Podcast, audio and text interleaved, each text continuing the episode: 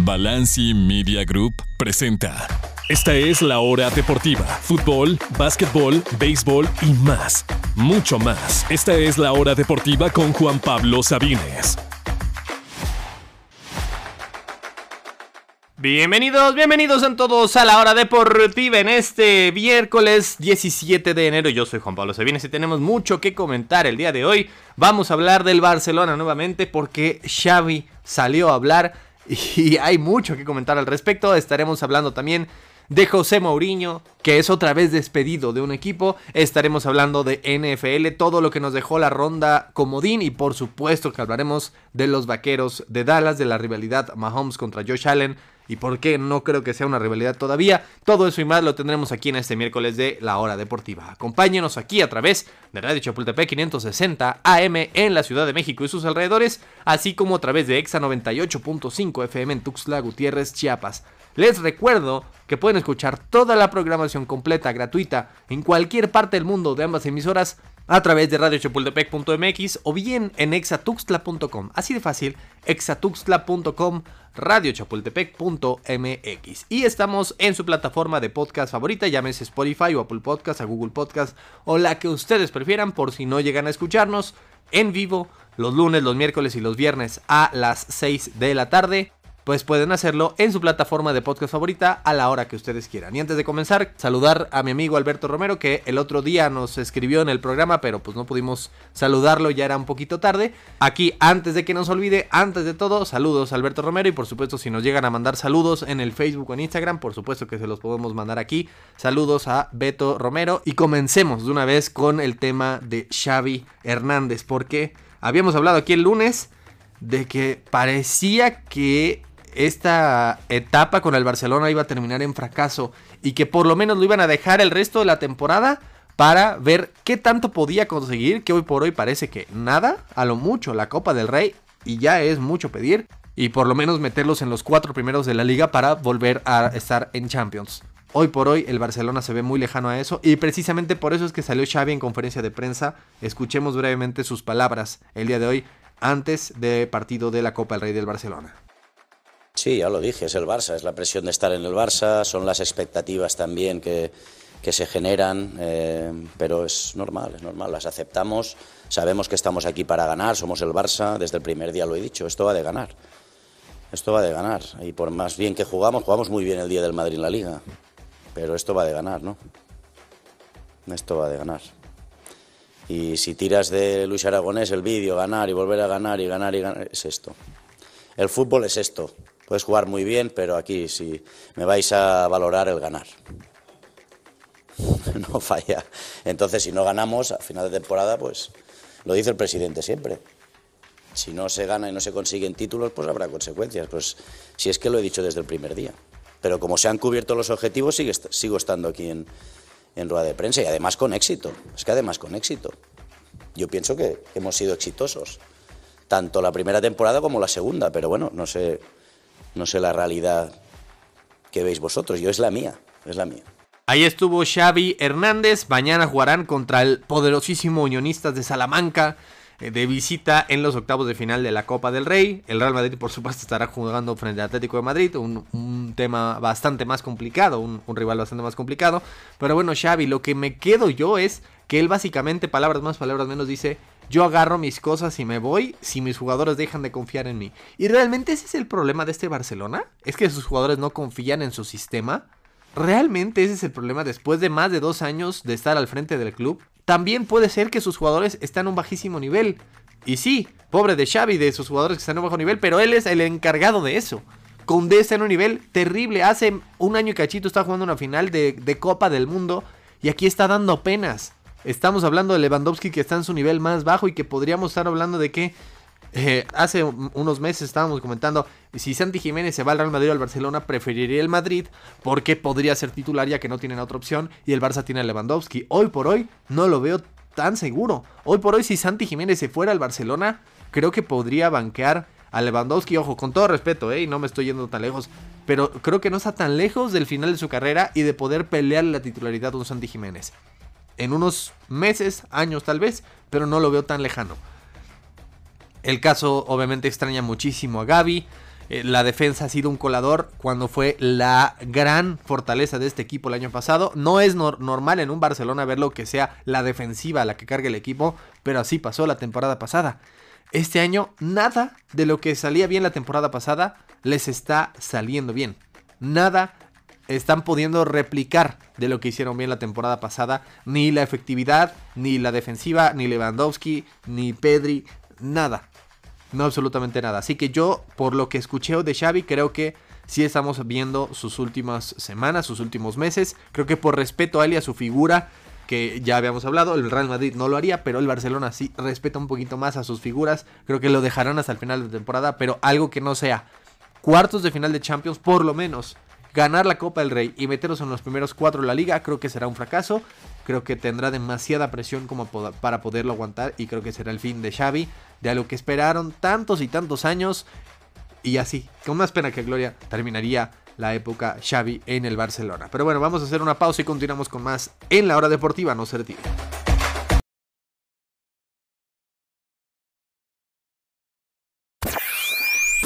Continúa la acción en la hora deportiva con Juan Pablo Sabines. Estamos de regreso aquí en la hora deportiva y hay que hablar del especial, de Special One o más bien de Stacked One, es decir, el despedido. Ya no es el especial hace mucho, mucho tiempo, José Mourinho. Ayer fue anunciada su salida de la Roma, fue muy amistosa, él publicó un video ahí muy bonito, pero al fin y al cabo lo despidieron. Y en los últimos 10 años lo han echado del Real Madrid, del Chelsea, del Manchester United, del Tottenham y ahora de la Roma también.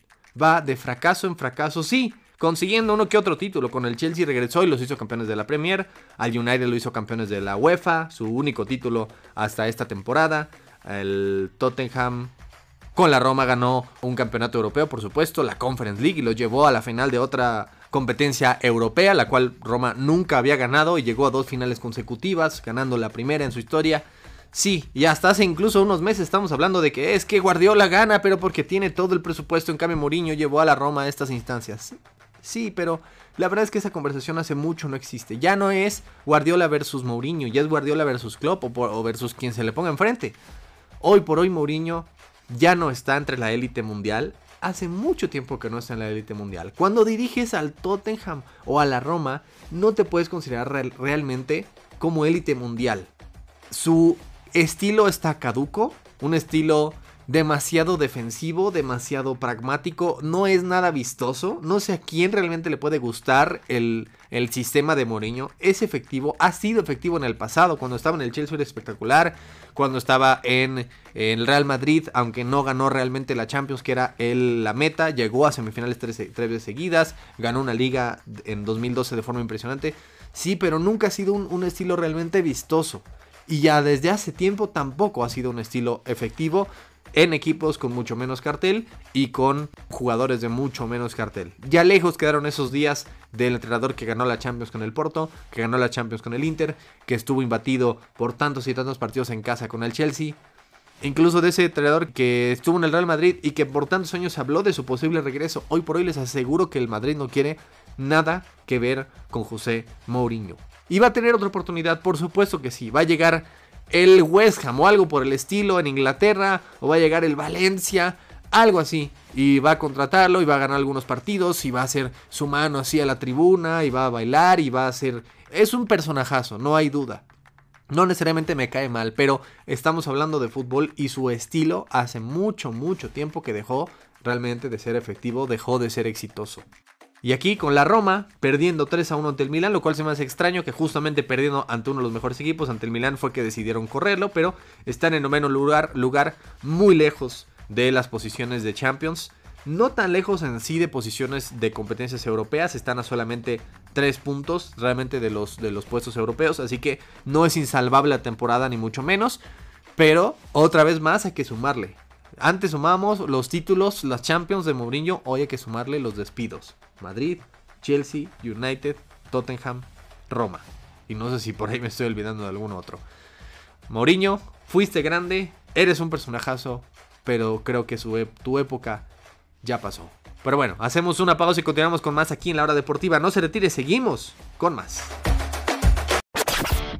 Fútbol americano, touchdown, toda la acción de la NFL, aquí en la hora deportiva.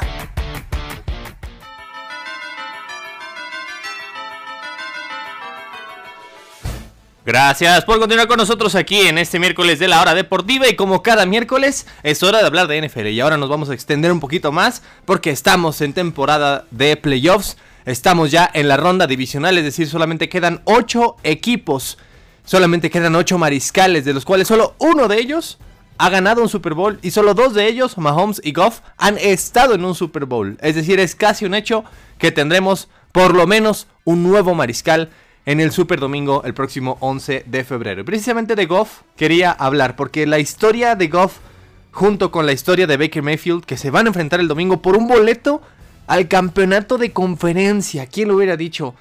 Y sus historias son tan similares. En 2016, los carneros subieron en el draft para tomar a Jared Goff. Dos años después, los Cafés de Cleveland, que venían de una temporada 0-16 y antes de eso una temporada de 1 y 15, es decir, los dos peores años en la historia de una franquicia, tomaron a Baker Mayfield con la posición número uno global. Ambos pasadores, la número uno global, y llegaron equipos con años de irrelevancia y de fracasos. Los Rams hoy por hoy son una de las mejores franquicias, pero hubo una década completa que eran el reír de la liga. Y de los Browns, obviamente, todos sabemos la historia que tiene Cleveland. Goff llevó a ya no San Luis, sino a Los Ángeles a su primera postemporada en 13 años y después a su primer Super Bowl en 17 años, pero perdió y solo logró anotar 3 puntos.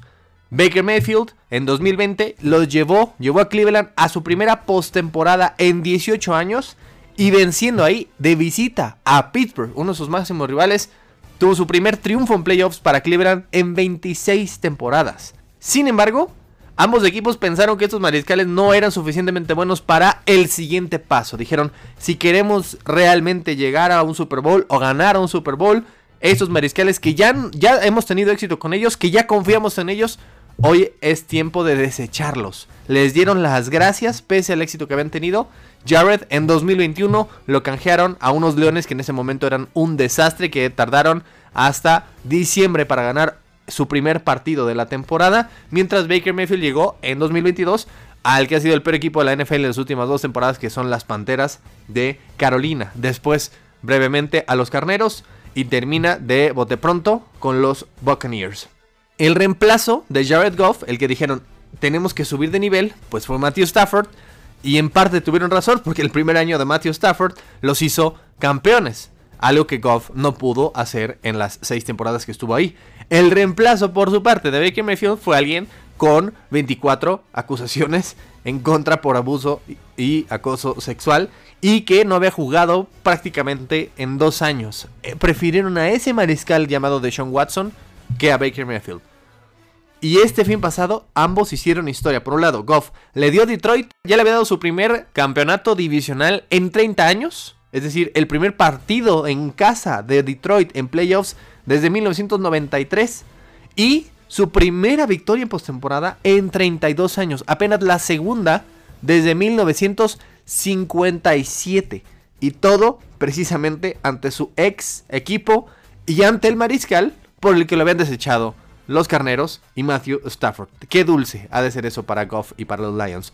Y por otro lado, Mayfield tenía la imposible tarea de suplir al GOAT, al mejor de todos los tiempos, a Tom Brady, en el equipo con la peor situación salarial de toda la liga. Y sin embargo, eliminó a las campeonas reinantes de la NFC, a las Águilas de Filadelfia, en un partido prácticamente perfecto. Y se unió, ojo, chequen esa lista. Tom Brady, Joe Montana, Peyton Manning, Brett Favre y Baker Mayfield. Los únicos mariscales en la historia en ganar un partido de playoffs con dos equipos distintos. Cuatro Salón de la Fama, cuatro de los 10 mejores mariscales de la historia. Y Baker Mayfield, que ya tiene más victorias en playoffs él que los Browns en los últimos 29 años. Este domingo, los Leones y los Bucaneros irán por un boleto al campeonato de conferencia. Pero, pase lo que pase, Goff y Mayfield ya demostraron su redención y de paso le dieron un cachetadón a los equipos que los desecharon.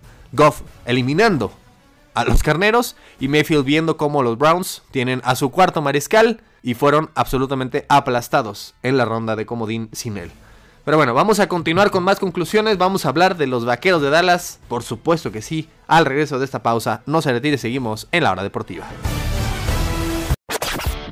Fútbol americano, touchdown, toda la acción de la NFL, aquí en la hora deportiva.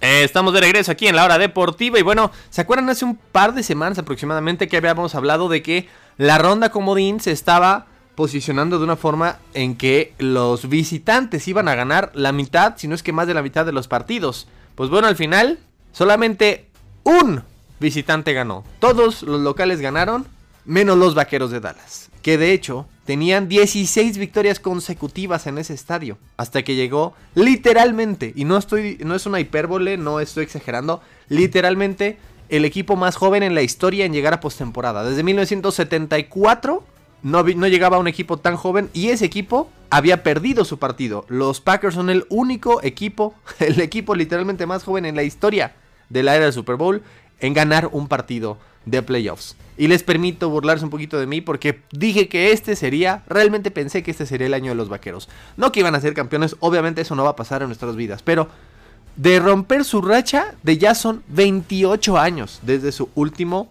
campeonato de conferencia. Es decir, no es que no hayan sido campeones en 28 años, no han estado entre los mejores cuatro, cuatro últimos en 28 años. Literalmente los jaguares de Jacksonville que se crearon básicamente el mismo año, han llegado tres veces y los vaqueros nada. Toda la mesa estaba puesta, la debacle de Filadelfia les dio el sembrado 2, la oportunidad de jugar en casa, donde eran casi invictos, el rival el equipo más joven, literalmente, un mariscal debutante en playoffs. El resultado fue un humillante, vergonzoso, inaudito, increíble, 48 a 16. Y yo sé que el marcador final es 48-32, pero esos dos touchdowns con conversiones no cuentan, son en tiempo basura. La realidad es que esto fue una absoluta paliza, 48 a 16. Y por un lado, Dak Prescott jugó un partido horrible. Tuvo dos intercepciones cruciales, una en su propio territorio, otra que fue regresada para un touchdown, junto cuando iba abajo 21 y cuando era el momento de tirar un touchdown lo hizo, pero al equipo contrario. Y después hubo otros dos pases que fácilmente pudieron haber sido interceptados. Y al final terminó con tres touchdowns, sí, pero dos de ellos eran en tiempo basura cuando Green Bay ya estaba pensando en San Francisco. La defensiva, eso sí, que pensábamos a inicio de año iba a ser la mejor de la liga con Dan Quinn, con Micah Parsons, fue un colador, permitió touchdowns en 6 de 7 series de Green Bay. Eso es inaudito. La buena, amigos vaqueros, es que les tengo la solución. Y es que con Mike McCarthy no van a llegar más que a otra derrota humillante como les ha pasado los últimos tres años. Cuando se le acabó el reloj a Dak Prescott hace dos años ante San Francisco. Cuando Zeke Elliott alineó como centro el año pasado ante San Francisco. O esta absoluta paliza que es creo que peor que las otras dos combinadas. Solamente van a llegar a ese tipo de derrotas con Mike McCarthy. Pero ¿saben quién está disponible? Está disponible Bill Belichick. Y yo sé que no terminó bien en Nueva Inglaterra, pero el problema de Nueva Inglaterra no era Belichick, el entrenador. Porque en Nueva Inglaterra los Pats no eran un equipo mal entrenado, era un equipo sin talento. El problema era Belichick, el manager general. Y solamente hay dos franquicias que, dos franquicias, que no son, hay un presidente, hay un manager general y hay un entrenador. Una eran los Patriotas, donde la misma persona era entrenador y manager general, es decir, básicamente el director y director deportivo al mismo tiempo. Y la otra son los Vaqueros, donde es el dueño, el mismo manager general. Es decir, nadie ha sido manager general de los Vaqueros más que Jerry Jones desde que él tomó el control del equipo hace ya 35 años aproximadamente. Obviamente no le va a ceder su control ni siquiera a Belichick, así que solo se tendría que preocupar por hacer lo mejor que hace, que es entrenar al equipo, que ya tiene muchísimo talento. Por plantilla, estos vaqueros no les falta nada. Tal vez dirían un mejor mariscal, pero Drake Prescott literalmente fue el segundo mejor mariscal de la temporada regular.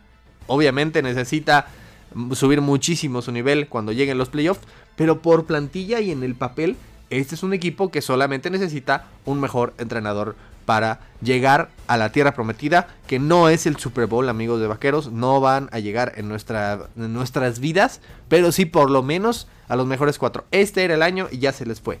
Belichick tiene 8 anillos de campeón, 6 como entrenador, 2 como coordinador defensivo y está a 15 victorias de ser el más ganador en la historia. Es decir, por supuesto que va a tener hambre de seguir ganando y aunque tenga 72 años va a seguir unos 3, 4 años más a un muy alto nivel. Y es hoy por hoy la única solución. Hasta el momento, hasta donde yo sé, no han corrido a McCarthy y de otra forma, a menos que llegue Belichick, no vuelvo en mi vida a confiar en los vaqueros. Y bueno, por último, hablemos de la rivalidad, de la rivalidad Josh Allen contra Patrick Mahomes. Algunos lo toman como el Peyton Manning contra Tom Brady de hace algunas eh, de hace algunas décadas, ya íbamos, pues sí, de hace unos 20, 10 años.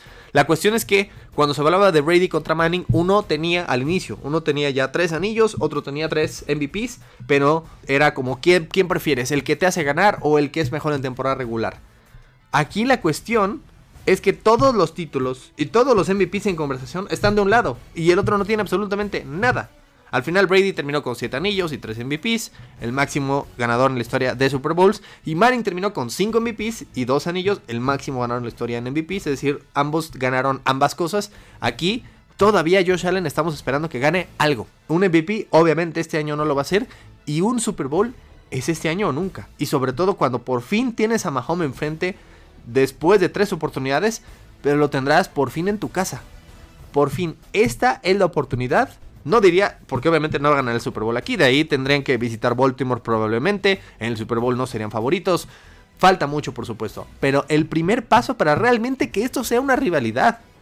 Porque Mahomes tiene todas a su favor. El enfrentamiento entre ellos dos, 2-0. Los Super Bowls, 2-0. En MVPs, 2-0. Ale no tiene nada.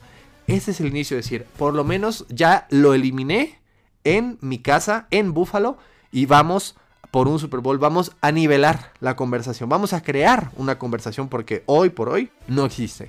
Pero bueno, con eso nos retiramos amigas y amigos. Gracias a todas y a todos por escucharnos. Les recuerdo que estamos de regreso el viernes para hablar precisamente de lo que esperamos de la ronda divisional de los cuatro partidos, de las imperdibles, de lo que creemos que va a pasar el fin de semana en el fútbol mexicano, en el fútbol europeo. Todo eso lo estaremos comentando aquí el próximo viernes. Gracias a todas y a todos por escucharnos. Que tengan un gran resto de su miércoles. Yo soy Juan Pablo Sabines y esto fue La Hora Deportiva. Toda la información del deporte nacional e internacional la escuchaste aquí en La Hora Deportiva con Juan Pablo Sabines. Esta es una producción original de Balanci Media Group.